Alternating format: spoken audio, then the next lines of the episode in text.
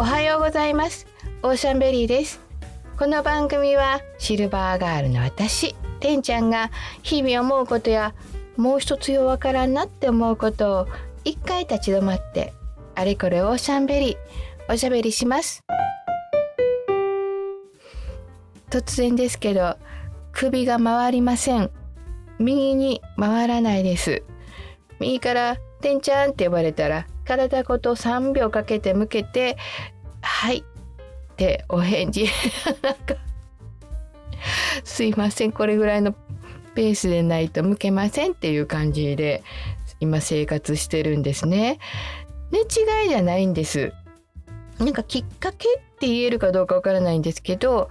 外国の方に話しかけられたんですね。でもその方の顔立ちが日本人にも見えるし欧米の人にも見えるし世界中どこの何人ですって言われてもああそうですかっていうような美しい人やったんですけどでその方にこう私日本人やと思ってたんでそこちょっとすいませんあの道塞いでるんで乗いてくださいみたいなことは言われたと思うんですけどでそれが英語じゃなかったのであれ？って思ったんですね。でなんか英語やったら分かるような口ぶりですけどもそんなことないんですよ。私は英語分からないんですけど日本語でもないしあれ何語なんやろうって思ってあれ？って思った瞬間それだけのことなんですけどね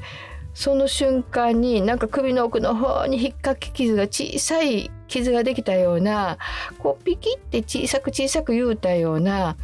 うーんなんか必殺仕置き人仕掛け人仕事人の三田村邦彦さんに本人が知らん間にあの人細い長い針刺しあるでしょ？なんかああいうのでピキってこうされたような感覚になったんですよ。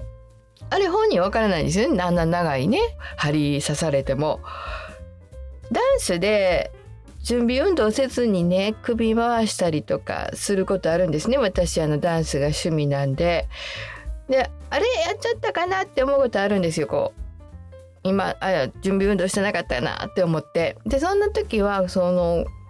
やった部分をこう伸ばしたりとか回したりとかせんとちょっとさーっとさするんですね今ね私。さすってなかったなかった何もなかった気のせい気のせいってこう自己暗示をかけるんですよ。でなんかあやっちゃったやっちゃったってそこばっかり意識するとだんだんそこが固まってくるんでねこの知らん顔作戦っていうんですかね。刺すって知らん顔作戦を するんで今回もさーっとして「あ大丈夫大丈夫。気のせい気のせい」ってやったんですけどでもこうもうあかんなって思いました。これはちょっと刺すっても あかんなってそのちっちゃい傷っていうかちっちゃいピキってやってんけどもうあこれやっちゃったなっていう予感がありました。こういうのねぎっくり首ってっていうらしいです。その痛めた夜はですねもう本当に自分の頭の重さに耐えかねてもうこう頭顔首の上についてる部分ですね。それが重くてずっと顎を手で持ってましたからね。もうあとそれから寝返りがもうほんと痛いです。うーってね。本当にもう なんでこんなことになったやろって思って一晩中なんかこう文字とねこう、まあ、もう熟睡はできないんで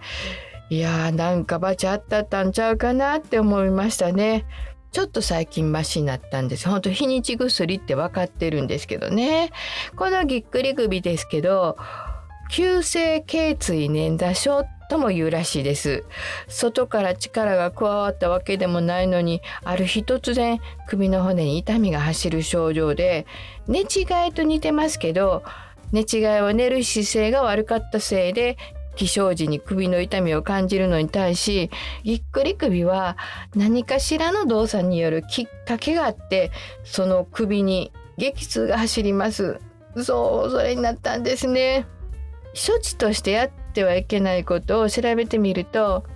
やっぱり痛い場所を自分で押したり揉んだりしたりするっていうのはとっても危険らしいです。筋肉が炎症を起こしている場合がほとんどなので自分で患部のマッサージするのは絶対にやめた方がいいみたいです。同じように自分でストレッチ体操するこれもまた危険らしいです悪化する恐れがありますねお風呂で長時間温まるこれで意外にやってしまいそうですけどそう粘土と一緒なんで炒めた当初は冷やした方がいいそうですなんとなくあれこれするよりなかったことにする作戦っていうのは当たってたみたいですね。家のもんがねもうそんなに痛いんやったらちゃんと病院に行きなはれってね 言うのでまあそんな言い方してませんけど素直に行きました年を重ねるとね周りの人が言うてくれる親切なことは素直に聞く耳を持つことにしてる今日この頃なので行ってきましたで私が行った整形外科では血流が悪くって、まあ、あの冷房とかの冷えによるものかもしれないっていうふうなことで血流が良くなる漢方を処方してくれました。ぎっくり直後に温めるのはねさっき言いましたように NG なんですけど痛みが消えたら冷えをなくすために温めることにした方がいいみたいです。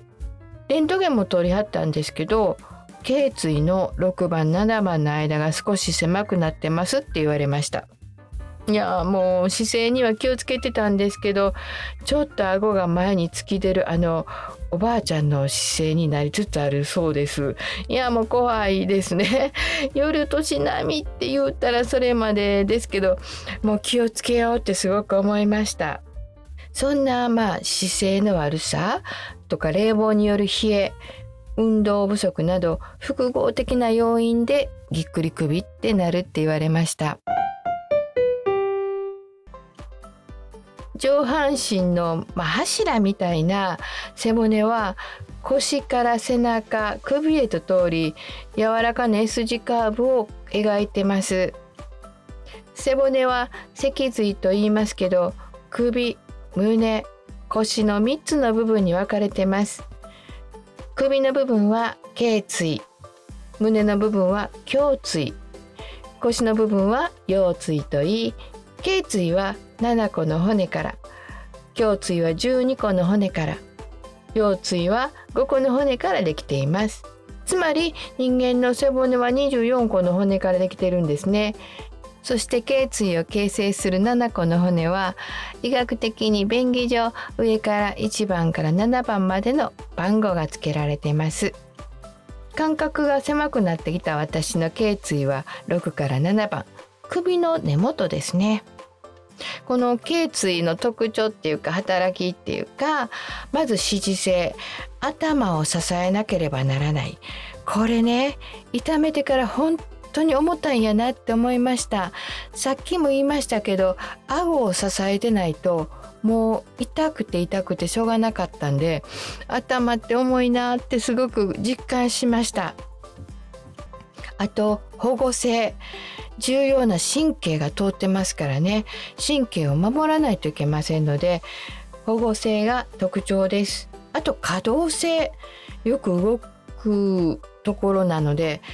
よう考えたらね、まあ、胸も腰もようできてますよ。腰の骨が動かないと歩けませんしね。連動して胸も動いてます。だけど首の動きってさっきも言いましたけど右に回れるでしょ？こうだだいぶこう背中の方まで回るじゃないですか。左も同じように回るでしょ？今私右ちょっと回らないですけどね。あともちろん天井を見たり地面を見たり上下見ますねでこう斜めも見ますよねこうずっといろんな方向すごく見ますよねそう思うとこうものすごく複雑な首って動きしてますよね。頸椎の数が7個であることは哺乳類が共通して持つ体の基本構造らしいです。クジラとかネズミとか哺乳類って呼ばれるもんはみんな骨の数が一緒。だキリンも7つなんですね。どの哺乳類でも他の背骨に比べて自由度の高い頸椎のみが首の動きに関与しているっていう考えらしいです。だからこの頸椎だけでだけでってことなんですよ体はやっぱり連動してますけども自由度がやっぱり高いんですね。さっき言ったキリンなんですけど哺乳類だから首の骨は7つなんですけどでも首って関節数が多くて複雑な動きをするから動きのメカニズムについてわからなかった部分が多かったそうです。キリンの首の柔軟性がどうやって達成されてるかとかよくわからなかったそうなんですね。で最近キリンの首の根元の筋肉とか骨格の構造は非常に特殊化していて本来胴体の一部である第8番目の骨が首の骨として運動していることが突き止められたそうですなのでキリンは7個じゃなくて8個になりつつあるらしいですえー、いやまだまだ分からんことが多いからいろんな発見があるさなかなんですね。でもキリンあの首の長さですからね。こう頸椎って1個2個って数えるんですかね。でもキリンは1本2本って数えたくなるような長さですね。一つが30センチにもなるそうなんです。いやーなんかこうキリンを見上げてると首凝り張れへんのかなって思いますもんね。うんそう思うとなんか不思議な生き物ですよねキリン。うんキリンにしたら人間こそ変な生き物やなって思ってこう見てるかもしれませんけど。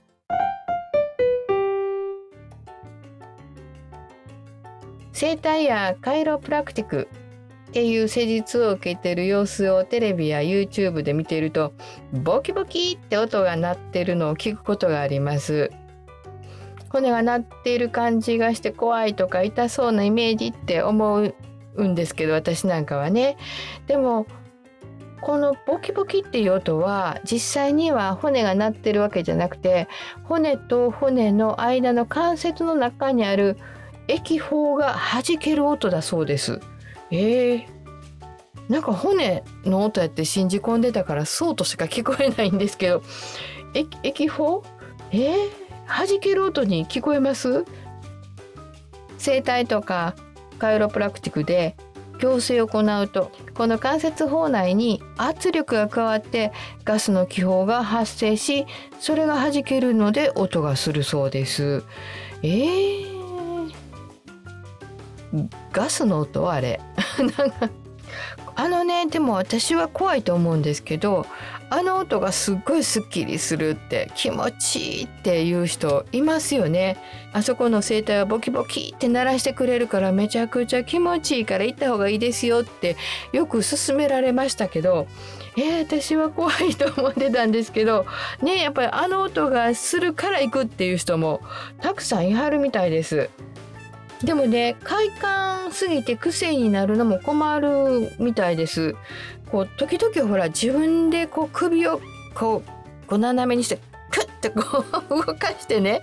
ボキって言わそうとしてはる人いません。なんかこっちに向けたりあっちに向けたりそれもなんか急な動きでクックッってこう動かして「あなった」とかボキボキって言ったとか言ってねだからすっきりしたような顔する人いますよね。それなるまでやるっていう人。よくいるような気がするんですけども音を鳴らそうとして無理やり首を操作するのは本当に危険らしいです。整体とか回路でも厚生労働省はプロに対してもですよ。一部首の主義を禁止しています、まあ、こんな文章らしいんですけど回路プラティックの両方の主義には様々なものがあり中には危険な主義が含まれているがとりわけ頸椎に対する急激な回転進展操作を加えるスラスト法は患者の体に損傷を加える危険が大きいためこうした危険の高い行為は禁止する必要があるとしていますということらしいです。厚生労働省のホームページの医療類似行為に対する取り扱いについての一文なんですけどこのスラスト法って割と一般的な主義らしいんですね。なので危険やでって言ってるみたいですよやっぱり。怖いですやん。やっぱ首とか持ってボキボキって。あれね私一回してもらって痛くなったことがあるんですよ。もう絶対嫌です。やっぱ怖いんですね。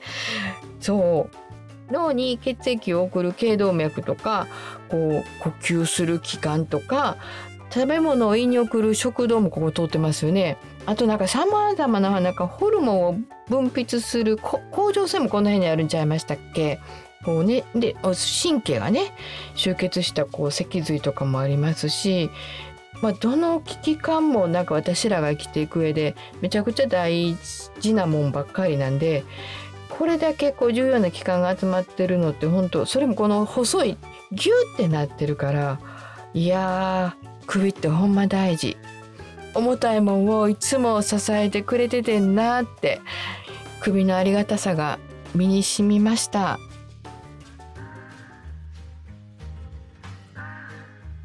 お別れの時間が近づいてきました。この番組は毎週火曜日の早朝に配信しています。皆さんのお便りも募集しています。最近思ったこと昔の思い出などなどどんなことでも皆さんの声を聞かせてください。番組をフォローしていただくと次に配信された時に聞いていただきやすくなります。また評価で星などをつけていただくと励みになりますのでよろしくお願いします